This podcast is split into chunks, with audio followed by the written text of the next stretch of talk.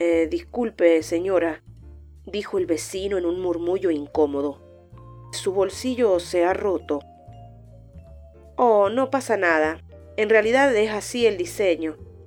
Gracias, igual, fue la respuesta. Una cuadra más allá, al pasar por la verdulería, la sorprendió otra advertencia bien intencionada. Señorita, tiene un agujero en el bolsillo.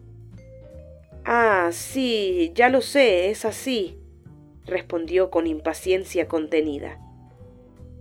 Cuando ya había avanzado varias cuadras más, una vocecita tímida volvió a interrumpir sus pensamientos. Disculpe, señora. No seas metida, nena. Es así, contestó con violencia y se alejó indignada a toda prisa.